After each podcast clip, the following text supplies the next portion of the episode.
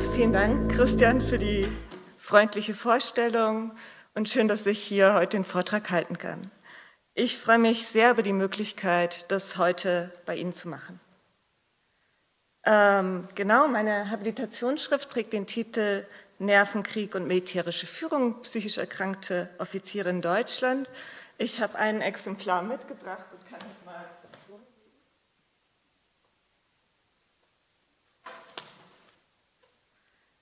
Also das Buch wurde 2022 bei Campus veröffentlicht und ist auch Open Access verfügbar, über eine Google-Suche einfach zu finden. Also wenn einiges, was ich heute sagen, zu schnell geht oder nicht genug angesprochen wird, können Sie das entspannt und kostenlos nachlesen. In den folgenden 45 Minuten werde ich meine Arbeit in drei Schritten vorstellen. Zuerst werde ich allgemein über meine Studie sprechen und da zuerst mein Thema begründen. Als zweites werde ich dann den zeitlichen und räumlichen Zuschnitt der Arbeit begründen. Und nach diesen allgemeinen Ausführungen werde ich dann im zweiten Teil die Ergebnisse eines wichtigen Teilabschnitts meiner Arbeit, nämlich meine Analyse, wie die Psychiatrie mit psychisch erkrankten Offizieren zwischen 1890 und 1939 umging, vorstellen. Dabei werde ich mich chronologisch entlanghangeln und zuerst die wilhelminische Ära, dann den Ersten Weltkrieg, dann die Weimarer Republik und schließlich die NS-Zeit bis zum Vorabend des Zweiten Weltkriegs betrachten. Abschließen möchte ich dann im dritten Teil mit einem kurzen Fazit. Komme ich nun zu meiner ersten Frage. Warum lohnt es sich, psychisch erkrankte Offiziere und insbesondere diejenigen, die krank vom Krieg wurden, zu untersuchen was ist das Erkenntnispotenzial einer solchen Studie? Zwei Faktoren möchte ich hier herausstellen. Der erste Punkt ist, dass eine solche Studie Aufschluss über die Frage bietet, wie die Gewalt des Krieges auf die Psyche der Menschen wirkte. Erstaunlich ist, dass diese Frage jahrzehntelang in der geschichtswissenschaftlichen Forschung kaum problematisiert wurde. Erst seit dem späten 20. Jahrhundert hat sich die Histografie mit den psychischen Schäden, die der Krieg bei den Beteiligten anrichtete, eingehend auseinandergesetzt.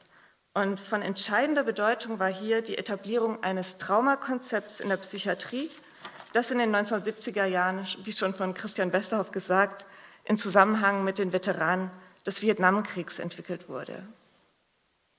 Im Zuge des Vietnamkriegs wurde die neue Diagnose des posttraumatischen Belastungssyndroms aufgestellt, die 1980 durch die American Psychiatric Association in der dritten Auflage des Diagnostic and Statistical Manual of Mental Disorders eingeführt wurde. Die Kategorie des Traumas wurde in den Folgejahren in der Politik, im Militär und in der Gesellschaft und schließlich auch in der Geschichtsschreibung ausgiebig reflektiert.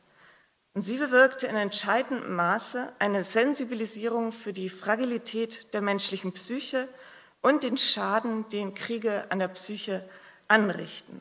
Und hier möchte ich betonen, dass wir das durchaus auch als Verdienst ansehen können, dass seitdem nicht mehr in ernsthaften Diskussionen bestritten wird, dass Kriege überhaupt das Potenzial haben, langfristige psychische Versehrungen auszulösen. Interessant ist das in Bezug auf die Geschichtsschreibung vor allem dadurch, dass seitdem Forscherinnen und Forscher sich auf die Suche nach historischen Quellen begeben, die uns etwas über die anhaltenden Leidenserfahrungen der Zeitgenossen und deren Wahrnehmung in Medizin, Politik und Gesellschaft erzählen können. Der zweite wichtige Punkt betrifft die Frage, warum es sich gerade lohnt, die Untersuchung auf Offiziere zu fokussieren. Hier möchte ich herausstellen, dass sich eine Untersuchung psychisch versehrter militärischer Führung besonders gut dafür eignet, eine Opfer- und Täterperspektive zu verschränken, wodurch die Gefahr einer reinen Opfergeschichte im Krieg entgangen wird. Denn bei Offizieren tritt diese Position bereits strukturell sehr viel deutlicher als bei einfachen Soldaten hervor, was sie eben als Untersuchungsgegenstand sehr interessant macht. Offiziere üben genauso wie Mannschaftssoldaten als Kämpfer aktiv Gewalt aus, repräsentieren darüber hinaus aber auch Herrschaft und agieren als Führer und Ausbilder, als Kriegsmanager und als Technokraten der Kriegsmobilisierung. Gleichzeitig sind die Erfahrungen psychisch versehrter Offiziere, die ja deutlich intensiver als Mannschaftssoldaten auf den Krieg vorbereitet wurden, auch ein eindrücklicher Beleg für die Verletzlichkeit der menschlichen Psyche im Krieg und für die anhaltenden Leiden, nachdem die Waffen schon lange schweigen. Komme ich nun zu meiner zweiten Frage. Warum habe ich mich gerade mit dem Untersuchungszeitraum von 1890 bis 1939 und mit Offizieren der deutschen Armee auseinandergesetzt? Im Mittelpunkt meines Interesses stand der Erste Weltkrieg einschließlich einer lang gefassten Vor- und Nachkriegszeit. Der Grund liegt darin, dass psychische Versehrungen schon aus der Sicht der Zeitgenossen in besonders prägnanter Weise die Zerstörungskraft des Ersten Weltkriegs repräsentierten und die zeitgenössischen Begriffe Kriegsneurose, Kriegshysterie oder auch Shell-Shock schon in dieser Zeit Metaphern des Ersten Weltkriegs wurden. Geschuldet war dies der Besonderheit des Ersten Weltkriegs als industrialisierter Massenkrieg, der über vier Jahre hinweg zum großen Teil als Graben- und Stellungskrieg geführt wurde und damit den Wahnsinn des Krieges in besonderer Weise aufzeigt. Die kontinuierliche existenzielle Bedrohung an der Front, eine bis dato ungekannte Technisierung der Kampfmittel und die große Zahl an Toten und Verwundeten wirkten sich äußerst belastend auf die Kriegsteilnehmer aus und förderten psychische Zusammenbrüche und psychische Störungen.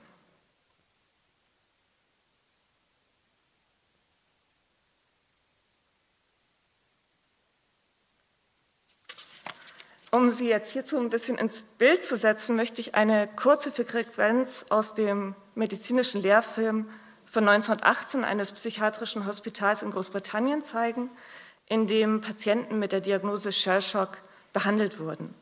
Der Film beginnt mit Patienten, die sehr starke, nach außen sichtbare psychische Symptome entwickelt hatten. Und jetzt sieht man hier zuerst einen Soldaten, der am ganzen Körper zittert.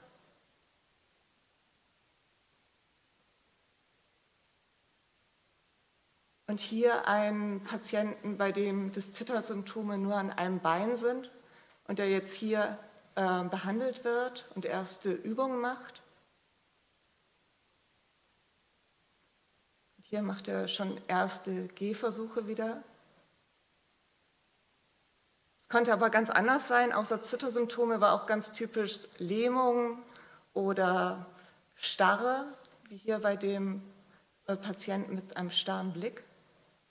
Und als letztes möchte ich Ihnen noch einen Patienten mit Gehstörung zeigen und einem Tick, dass er sich immer an die Nase fassen muss. Auch das liest man ganz häufig in Krankenakten.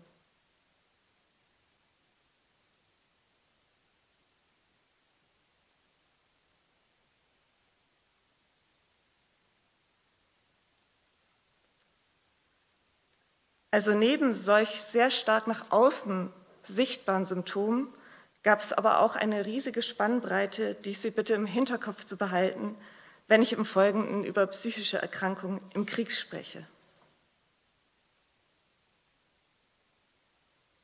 Warum habe ich mich gerade mit deutschen Offizieren beschäftigt?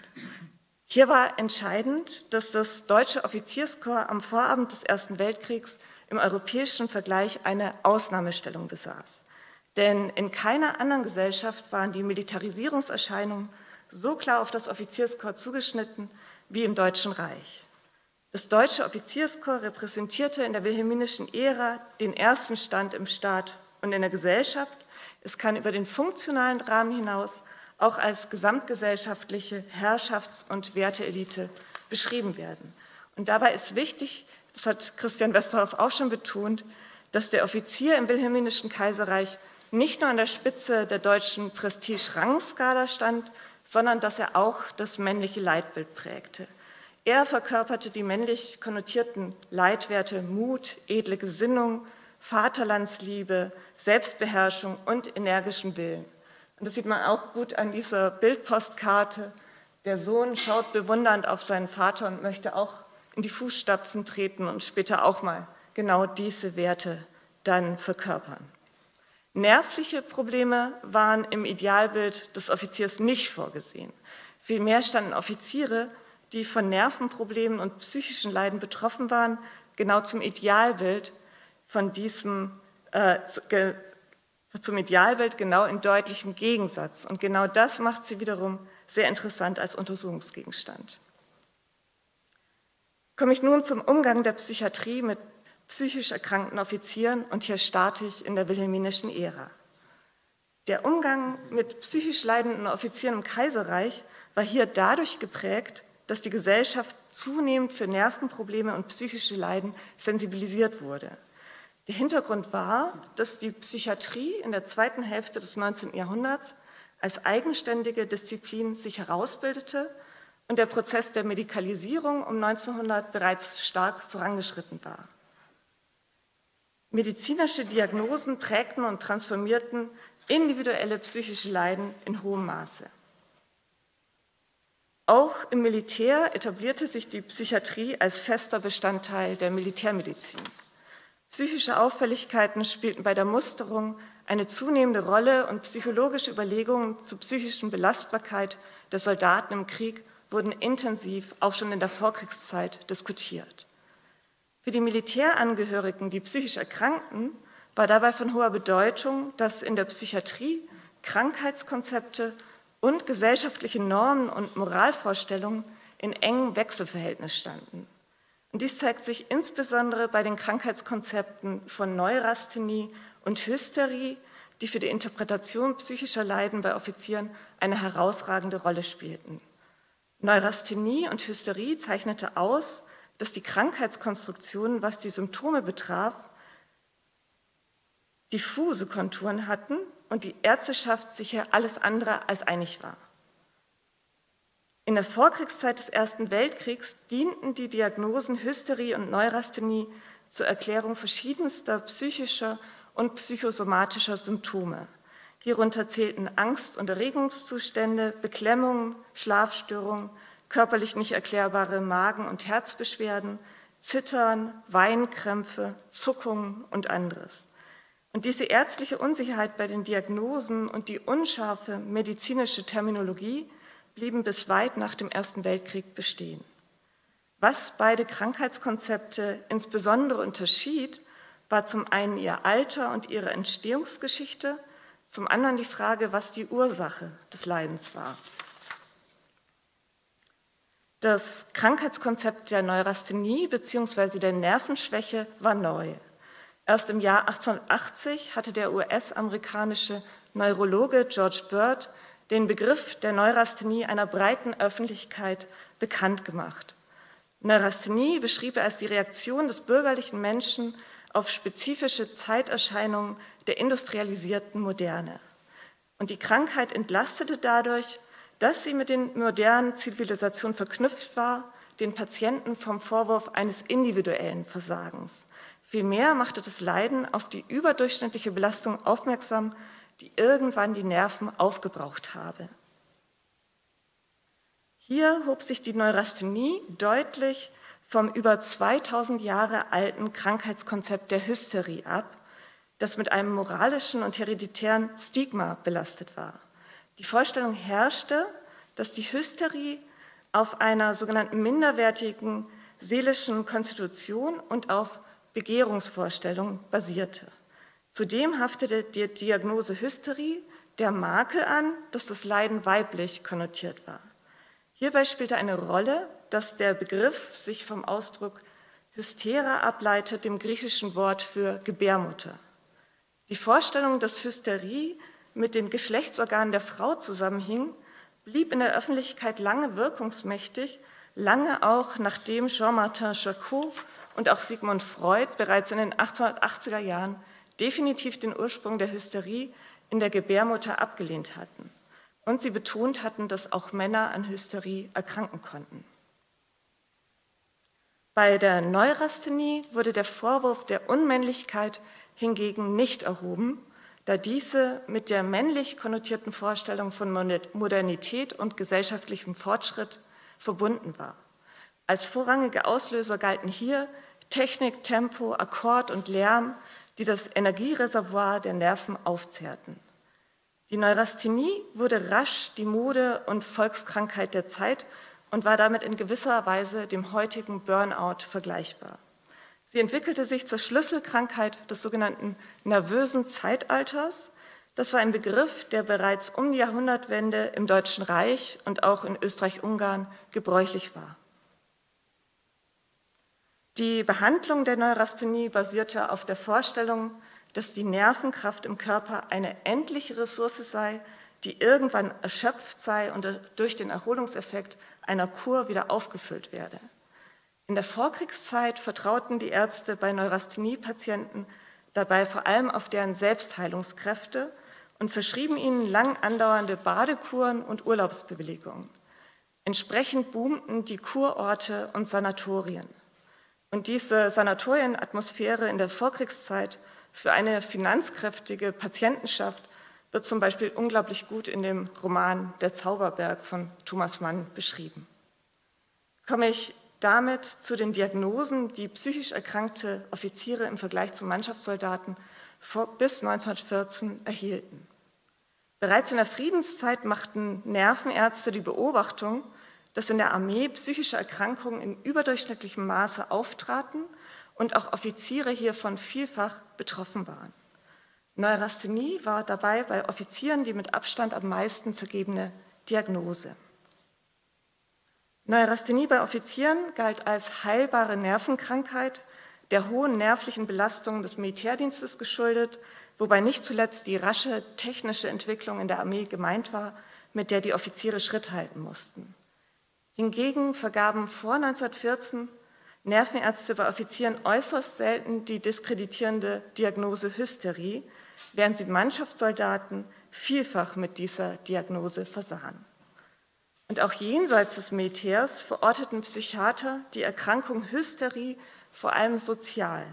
So galt die Hysterie auch in der zivilen Gesellschaft bei Männern als Krankheit der Unterschichten, bei Frauen hingegen als typisches Leiden der Oberschicht. Die Diagnose Neurasthenie hatte für Offiziere kaum dienstliche Konsequenzen, da sie eben als heilbares Zivilisationsleiden galt. Offizieren mit psychischen Leiden kam zudem zugute, dass in der militärischen Praxis die psychischen Voraussetzungen für den Offiziersdienst nur sehr vage gefasst waren, während zum Beispiel eine gehobene soziale Herkunft Pflicht war. Offiziere waren in der wilhelminischen Ära vorrangig Teil eines elitären sozialen Personenverbandes, in dem die Beförderung nicht nach Leistung, sondern nach Anciennität, also nach dem Rangdienstalter, erfolgte. Der Erste Weltkrieg bewirkte dann massenhaft auftretende psychische Zusammenbrüche in der deutschen Armee. Dabei erkrankten nicht nur Mannschaftssoldaten, sondern auch Offiziere zu Tausenden an psychischen Leiden.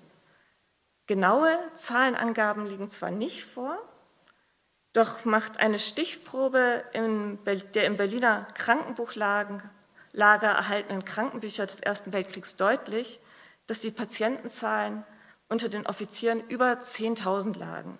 Und das ist bei etwa 280.000 aktiven Offizieren und Reserveoffizieren sehr beachtlich. Ganz kurz zum Vergleich zu den Mannschaftssoldaten. Hier schwanken die Zahlen zwischen 200.000 und 600.000 Fällen bei 13 Millionen deutschen Soldaten.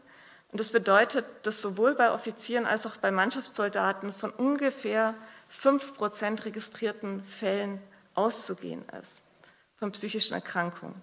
Aber bei den Zahlen ist eben unbedingt im Hinterkopf zu behalten, dass wir von vielen nicht registrierten psychischen Erkrankungen ausgehen müssen.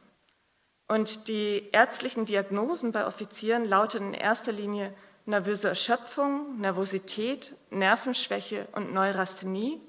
Einen kleineren Teil machten die Diagnosen Hysterie, Psychopathie, Herz- und Magenneurose aus.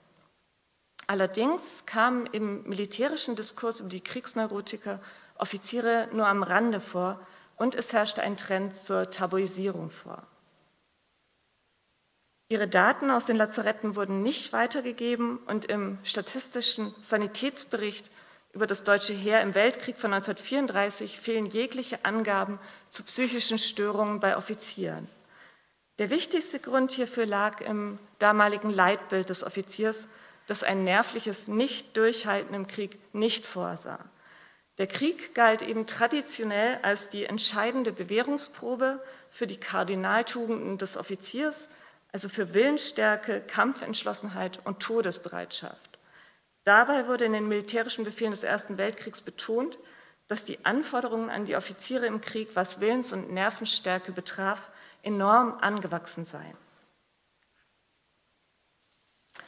Ein zweiter Grund für die Tabuisierung psychischer Leiden bei Offizieren war die militärstrategische Maxime der deutschen Armee im, Ersten Weltkrieg. Diese stilisierte eben nicht Waffen und Feuerkraft, sondern die Nervenkraft und den Willen der militärischen Führer und ihrer Untergebenen zu kriegsentscheidenden Mitteln. Also die aufgeführten Bildpostkarten zeigen diese Maxime sehr deutlich. Links sieht man den Feldherrn Hindenburg als Koloss an Nervenstärke und Willenskraft. Rechts sieht man eine Bildpostkarte mit einem Soldaten mit Stahlhelm und entschlossenem Gesicht im Schützengraben und darunter steht die Unterschrift, den Krieg gewinnt, der die stärkeren Nerven hat. Im Militär bemühte man sich entsprechend darum, psychische Leiden bei Offizieren nicht öffentlich zu machen. Auffällig ist aber, dass Offiziere, die betroffen waren, dienstliche Nachteile kaum zu befürchten hatte. Vielmehr betrachtete die Armee psychische Leiden bei Offizieren als reale Krankheiten, die als Folge der extremen Gewaltereignisse gedeutet wurden. Sie sah sich in der Fürsorgepflicht für die Offiziere und stand ihnen lange Lazarettaufenthalte und Urlaubszeiten zu. Auch war ein Lazarettaufenthalt wegen eines psychischen Leidens kein Ausschlusskriterium für ein Weiterdienen und auch nicht für einen militärischen Aufstieg. Der wichtigste Grund hierfür war, dass es sich die deutsche Armeeführung aufgrund des Offiziersmangels durch die hohen Verluste nicht leisten konnte, Offiziere, die psychisch an der Front nicht standgehalten hatten, zu verabschieden. Entsprechend bemühte sich die Armeeführung darum, psychisch versehrte Offiziere, die nicht mehr die Felddienstfähigkeit erreichten, an einem, einem Posten im Etappen- und Heimatdienst einzusetzen, auf dem diese noch produktiv Militärdienst leisten konnten. Im Sanitätswesen wurden Offiziere durch eine intensive truppenärztliche Betreuung, durch eine privilegierte Unterbringung und Verpflegung im Lazarett wie durch ein starkes Eingehen von Nervenärzten und Pflegern auf ihre Wünsche und Bedürfnisse deutlich bevorzugt. Hier spielte eine große Rolle, dass auch die meisten Lazarettärzte einen Offiziersrang innehatten, was ein Zusammengehörigkeitsgefühl zwischen Offizieren und Sanitätsoffizieren erzeugte. Während in Mannschaftslazaretten die Kaserne das Vorbild darstellte, war dies in für Offiziere vorgesehenen Einrichtungen das Casino und entsprechend luxuriös war es dort auch. Allerdings ergab meine Auswertung von Offizierskrankenakten, dass in Bezug auf die vergebenen Diagnosen und Therapien nur graduelle Unterschiede zwischen Offizieren und Mannschaftssoldaten vorlagen, während lange Zeit in der geschichtswissenschaftlichen Forschung die Unterschiede zwischen Offizieren und Mannschaftssoldaten betont wurden. So lautete bis vor wenigen Jahren die Forschungsmeinung, dass Soldaten vorrangig mit der ehrröhrigen Diagnose Hysterie belegt wurden, Offiziere hingegen vorrangig die mit ihrer sozialen Stellung vereinbare Diagnose Neurasthenie erhielten. Und es gab die These, dass die Soldaten des Ersten Weltkriegs vorrangig mit den neu entwickelten und oft schmerzhaften psychiatrischen Behandlungsmethoden die mit Suggestivkraft und Gewalt arbeiteten und auf die im Folgenden noch genauer eingehen würde, traktiert worden seien, während die bei Offizieren auf Ruhe, gutes Essen und Kuraufenthalte gesetzt worden sei. Meine eigenen Quellenauswertungen wie auch neuere Forschungen zu Mannschaftssoldaten, die anhand der Krankenbücher und Krankenakten die Behandlungspraxis untersuchten, ergaben ein sehr viel differenzierteres Bild.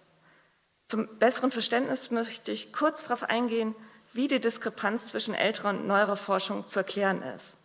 Dies lag vorrangig daran, dass bis vor einigen Jahren sich die Geschichtswissenschaft auf den psychiatrischen Fachdiskurs und die Arbeit von renommierten Universitätspsychiatern konzentriert hat. Und im psychiatrischen Diskurs wurde insbesondere die Kriegshysterie ausgiebig diskutiert und für diese wurden die oft schmerzhaften aktiven Behandlungsmethoden, bei denen die Ärzte die Patienten aus ihrer Krankheit heraus zwingen wollten, entwickelt.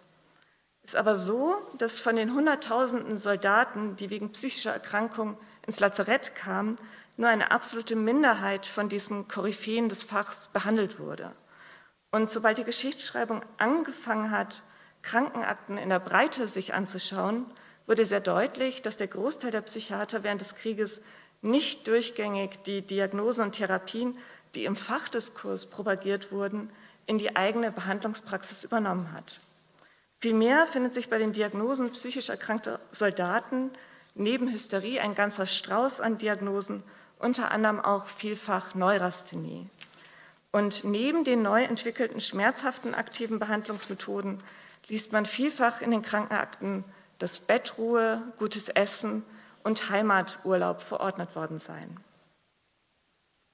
Trotzdem ist es wichtig, auf den psychiatrischen Fachdiskurs in Deutschland kurz einzugehen, denn im Ersten Weltkrieg wurde eine Lehre entwickelt, die den psychiatrischen Fachdiskurs über mehrere Jahrzehnte hinweg bis in die 1960er Jahre prägen sollte und die insbesondere ab 1934 fatale praktische Auswirkungen entfalten sollte. Der Erste Weltkrieg, der rasch psychische Leiden im Militär zum Massenphänomen machte, führte innerhalb der deutschen Psychiatrie zu einer kontroversen Diskussion, ob der Kriegsdienst als solcher die Ursache für die psychischen Leiden der Kombattanten war oder ob andere Ursachen dominant waren. Und 1916 einigte sich auf der psychiatrischen Kriegstagung in München die führenden Vertreter des Faches darauf, einen Zusammenhang zwischen den Kriegserlebnissen und länger anhaltenden psychischen Beschwerden von Soldaten auszuschließen. Die Psychiater, die sich durchsetzten, sprachen hingegen von funktionellen Erkrankungen und Hysterie. Sie erklärten psychische Störungen aus einer minderwertigen seelischen Konstitution und mit einer inneren Abwehr gegen den Kriegsdienst. Die Symptome wurden zwar als psychisch verursacht anerkannt, doch sei die hysterische Reaktion vor allem ein Alarm des Kriegs- und Genesungswillens. Es herrschte die Vorstellung, dass sich die, die Kriegshysteriker in die Krankheit hineingeflüchtet hätten, um den schrecklichen Fronterlebnissen zu entkommen. Und mit dieser psychiatrischen Lehre ging die folgenschwere Vorstellung einher, dass eine Kriegsrente dem Heilungsprozess entgegenwirken würde. Vielmehr komme es darauf an, die Kranken durch ärztliche Therapie aus der Krankheit wieder herauszutreiben. Die hier entwickelten aktiven Methoden, die unter anderem auch in medizinischen Lehrfilmen propagiert wurden, diese Methoden zielten darauf, die Patienten durch ein aktives Einwirken des Arztes, sei dies mit Hypnose, mit Wortsuggestion oder auch mit Elektroschockbehandlung, in kürzester Zeit symptomfrei zu machen. Also hier sieht man oben Max Nonne bei äh, so einigen Filmstills aus seinem Lehrfilm, wo er Patienten hypnotisiert. Unten den Stabsarzt Ferdinand Kehrer, der eine Elektroschockbehandlung entwickelte und diese mit äh, militärischem Befehlston kombinierte.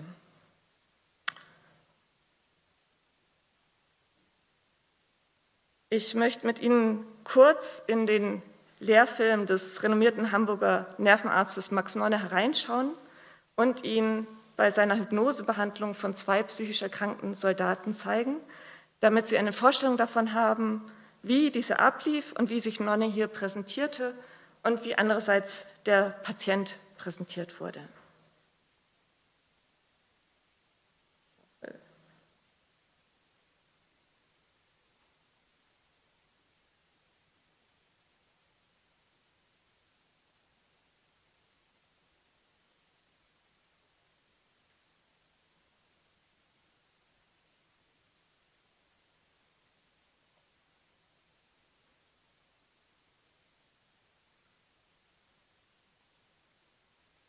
Genau, also der erste Patient hatte Bauchmuskelkrämpfe und hier sieht man den unbehandelten Patienten mit Symptom.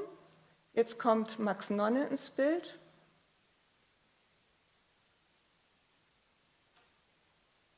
Jetzt führt er seine Hypnosebehandlung durch.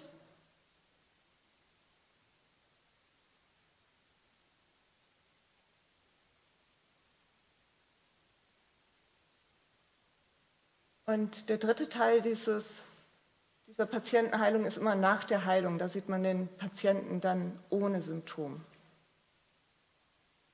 Jetzt wieder mit Max Donne. Der zweite Patient hatte Zwerchfellkrampf durch starken Schreck.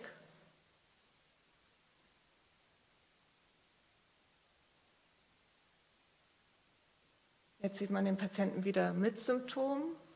Auffällig ist, dass Patienten immer nur in Unterhose dargestellt werden, während Max Nonne immer seinen weißen Arztkittel hat. Jetzt hypnotisiert er.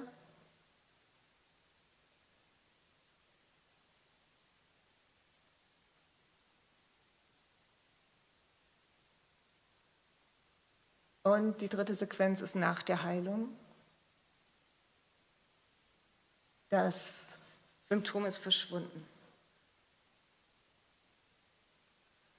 Und das, der ganze Film dauert elf Minuten und es wird ein Patient nach dem anderen vorgeführt. Alle, ähm, alle Behandlungen sind erfolgreich. Es gibt immer eine Heilung. Und auffällig ist eben das Hierarchiegefälle, was hier gezeigt wird zwischen Arzt und Patienten. Und diese neuen Methoden, die damals entwickelt wurden im Krieg, propagierten anfangs Heilungsquoten von über 90 Prozent. Erst später wurde die sehr hohe Rückfallquote deutlich. Und diese Methoden galten gerade vor dem Hintergrund als Sensation, dass die Psychiater bisher zwar ausgefeilte Diagnosetechniken und Krankheitsanalysen erarbeitet hatten, aber bisher über kaum wirksame Therapiemethoden äh, in der Psychiatrie verfügt wurde. Und wie gesagt, setzten sich aber diese neuen aktiven Behandlungsmethoden im Ersten Weltkrieg, die im psychiatrischen Fachdiskurs Wellen schlugen, nicht flächendeckend durch. Und auch ist zu betonen, dass bis zum Ende der Weimarer Republik Kriegsrenten für psychische Versehrung vergeben wurden. Wie schätzten die Psychiater jetzt speziell die psychischen Leiden bei Offizieren ein? Hier ist insgesamt festzustellen, dass keine eindeutige Meinung vorherrschte, inwiefern der Offiziersrang für die Ausbildung von psychischen Erkrankungen von Bedeutung war. So gab es im Ersten Weltkrieg Ärzte, die die stigmatisierende Diagnose der Hysterie bei Offizieren gänzlich vermieden und stattdessen auf Diagnosen wie Neurasthenie oder nervöse Erschöpfung auswichen. Daneben existierten aber auch Ärzte, die sich sehr stark an den Krankheitssymptomen orientierten und keine Diagnose aufgrund der Offizierszugehörigkeit vermieden.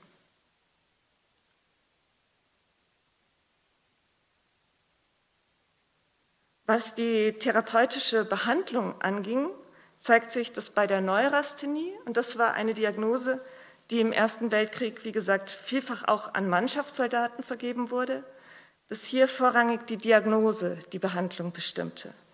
Und diese fiel dann bei Mannschaftssoldaten und Offizieren weitgehend gleich aus und bestand aus einer mehrwöchigen Behandlung mit Ruhe, gutem Essen und Arztgesprächen und einem anschließenden Heimaturlaub.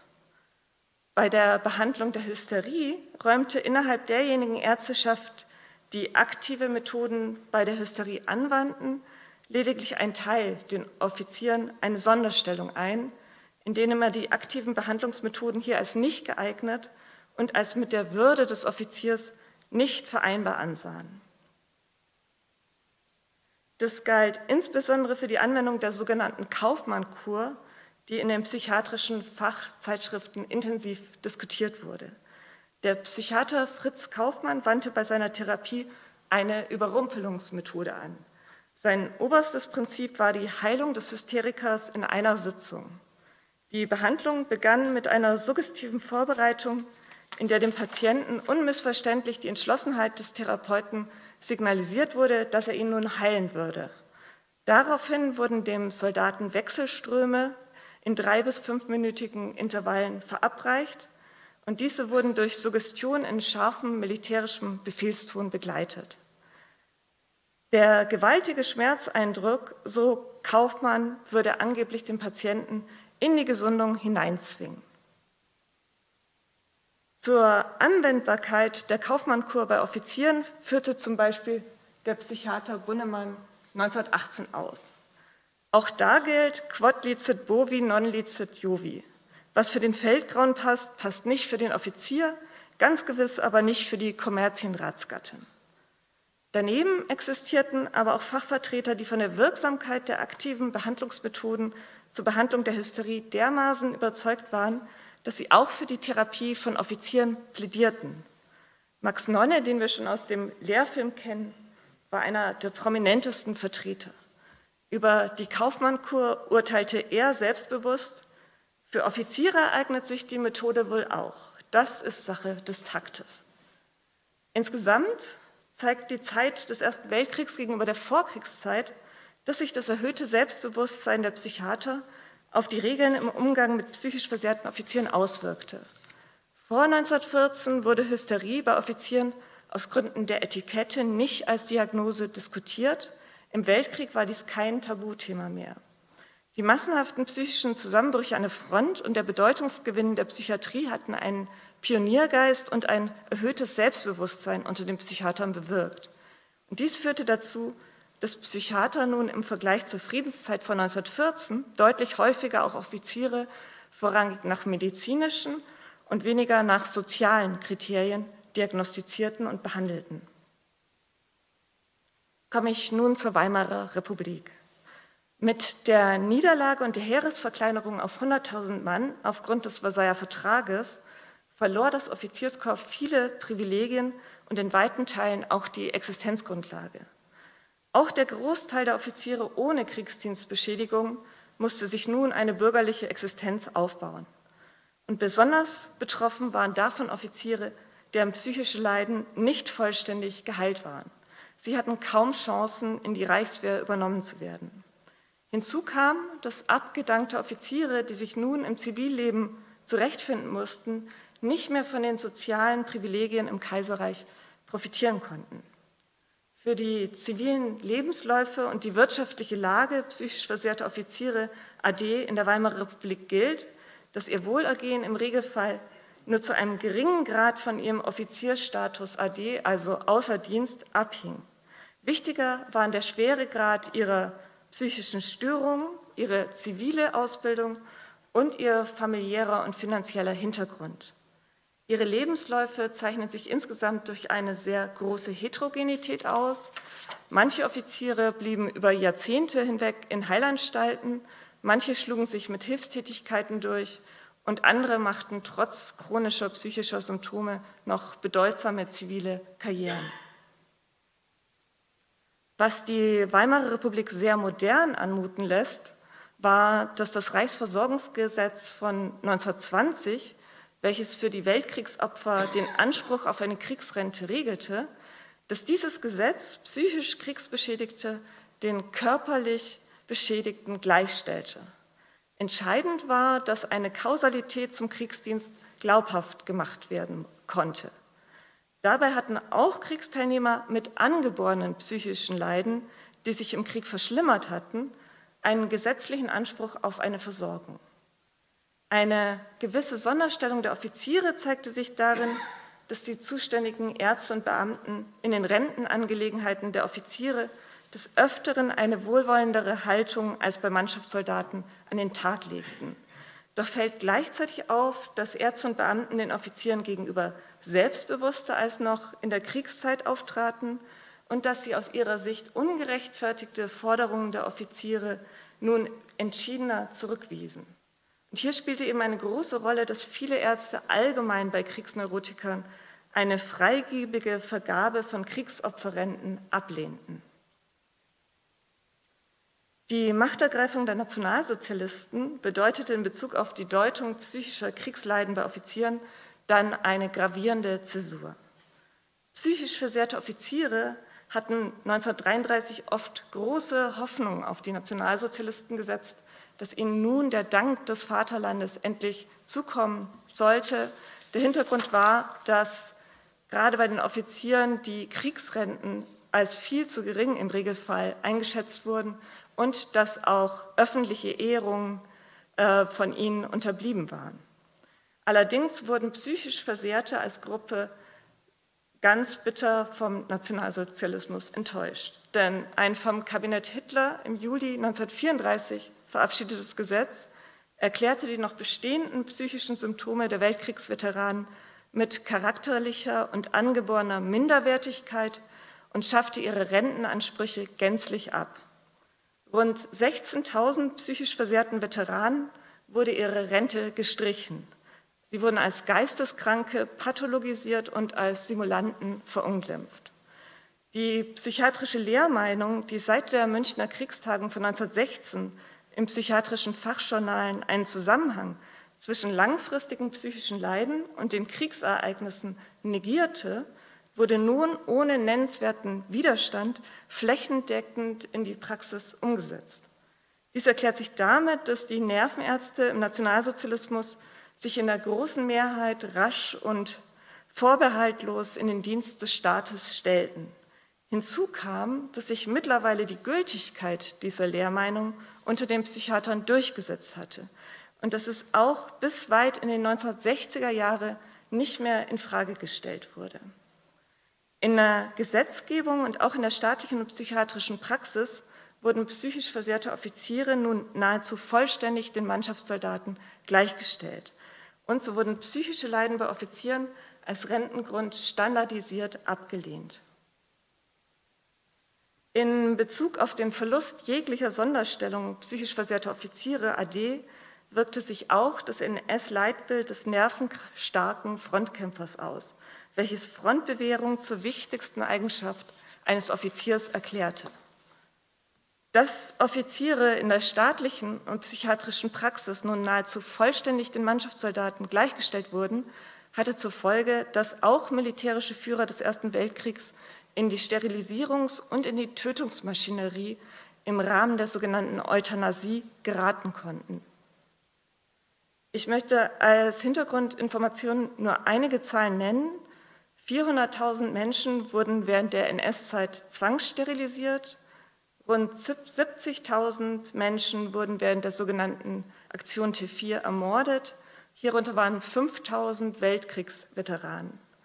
Und rund weitere 200.000 wurden Opfer der nachfolgenden dezentralen Krankenmorde, nachdem die Aktion T4 1941 aufgrund von öffentlichen Protesten gestoppt worden war. Dass auch Offiziere in die Tötungsmaschinerie geraten konnten, zeigt die Totalität des NS-Systems in besonderem Maße. Einer der Opfer des NS-Krankenmordes war der ehemalige Leutnant der Reserve Alfred Neu. 1914 zog er als Freiwilliger in den Krieg, indem er Angehöriger einer Infanterieeinheit an der Westfront war. Er zeichnete sich mehrfach aus und erhielt die seltene Beförderung, dass er wegen Tapferkeit vor dem Feind zum Leutnant der Reserve befördert wurde. 1916 kämpfte er in Verdun, wo er verschüttet wurde. Seine Mutter ging nach dem Krieg davon aus, dass diese Verschüttung die Erkrankung ausgelöst habe. 1923-24 wurde er in der renommierten Tübinger Nervenklinik behandelt. Von dort erfolgte die Verlegung in die Heilanstalt Winnenthal, wo er bis zu seinem Tod blieb. Zum Verhängnis wurde es neu, dass ein Arzt in der Heilanstalt im Herbst 1939 im Zuge der Aktion T4 die Stichpunkte Schizophrenie und arbeitsunfähig in seinen Meldebogen eintrug. Neu wurde am 3. Juni 1940 mit 77 weiteren Patienten aus der Heilanstalt Winnenthal in die Tötungsanstalt Grafeneck abtransportiert und höchstwahrscheinlich noch an diesem Tag vergast und verbrannt. Lassen Sie mich am Schluss nochmal die wichtigsten Ergebnisse zusammenfassen. Der Blick vom Kaiserreich bis in die NS-Zeit hat deutlich gemacht, dass eine soziale Sonderstellung psychisch erkrankter Offiziere in Deutschland Schritt für Schritt zurückgedrängt wurde. Hier wirkte sich zum einen die sich im Untersuchungszeitraum mit großen Schritten voranschreitende Medikalisierung aus. Psychische Krankheiten wurden zunehmend nach medizinischen Kriterien beurteilt, während soziale Kriterien deutlich an Relevanz verloren. Zum anderen kamen aber auch wellenförmige Tendenzen zum Tragen. welche den Umgang mit psychisch erkrankten Offizieren prägten. So zeigt sich in der Weimarer Republik eine deutliche Tendenz zur Verrechtlichung. Im Ersten Weltkrieg und in der NS-Zeit kam es hingegen zu einer starken Beeinflussung der Psychiatrie durch das Militär bzw. durch die Politik. Vor 1914 war der Umgang mit psychischen Leiden bei Offizieren durch die unangefochtene Elitenstellung und das hohe Maß an Autonomie des Offizierskorps wie auch durch den Neurasthenie-Diskurs geprägt. Hingegen erwiesen sich dann die Jahre des Ersten Weltkriegs als Umbruchszeit, in der es zu einem starken Anziehen der ideologischen Anforderungen an die Nervenstärke der militärischen Führer kam und sich gleichzeitig im wissenschaftlichen psychiatrischen Diskurs die Sagbarkeitsgrenzen bei psychischen Leiden von Offizieren deutlich lockerten. Allerdings wirkten trotz aller Neuerungen traditionelle Strukturen im Militär und auch im Sanitätswesen weiter, welche die Offiziere nach innen und außen schützten. Für die Zeit der Weimarer Republik gilt, dass im psychiatrischen Diskurs die psychischen Leiden von Kriegsveteranen zwar als vorrangig ihrer mangelhaften Konstitution und ihrer Willensschwäche geschuldet interpretiert wurden, aber dass auch Gegenstimmen laut blieben. Und für die Offiziere wirkte sich aus, dass die Verrechtlichung der Rentenverfahren deutlich zugenommen hatte, sodass soziale, klassenbedingte Privilegien der Offiziere merklich an Bedeutung verloren. In der Deutung psychischer, kriegsbedingter Leiden bei Offizieren bewirkte dann die nationalsozialistische Machtergreifung 1933 einen enormen Bruch. Die Gleichschaltung von Ärzteschaft, Gerichten und Bürokratie beendete die Meinungsvielfalt in den Versorgungsverfahren. Dass in der staatlichen und psychiatrischen Praxis Offiziere nun nahezu vollständig den Mannschaftssoldaten gleichgestellt wurden, hatte zur Folge, dass auch militärischen Führern des Ersten Weltkriegs ihre Renten gestrichen wurden und sie nachfolgend in die Sterilisierungs- und die Tötungsmaschinerie geraten konnten. Und damit bedanke ich mich ganz herzlich fürs Zuhören und freue mich auf die Diskussion. you